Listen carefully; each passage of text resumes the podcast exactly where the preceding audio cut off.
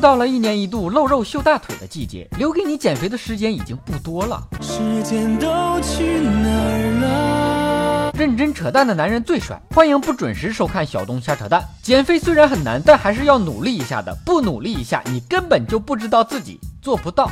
减肥反弹，减肥反弹，越减越肥。于是不知道有多少胖子心里就已经默默接受了这辈子就是个胖子的事实。作为一个干吃不胖的瘦子，给大家推荐几个行之有效的减肥方法。首先，最好有人羞辱一下自己，又胖又丑，于是减肥的动力就有了。只要能减掉体重，就只剩下丑了。丑八怪呀呀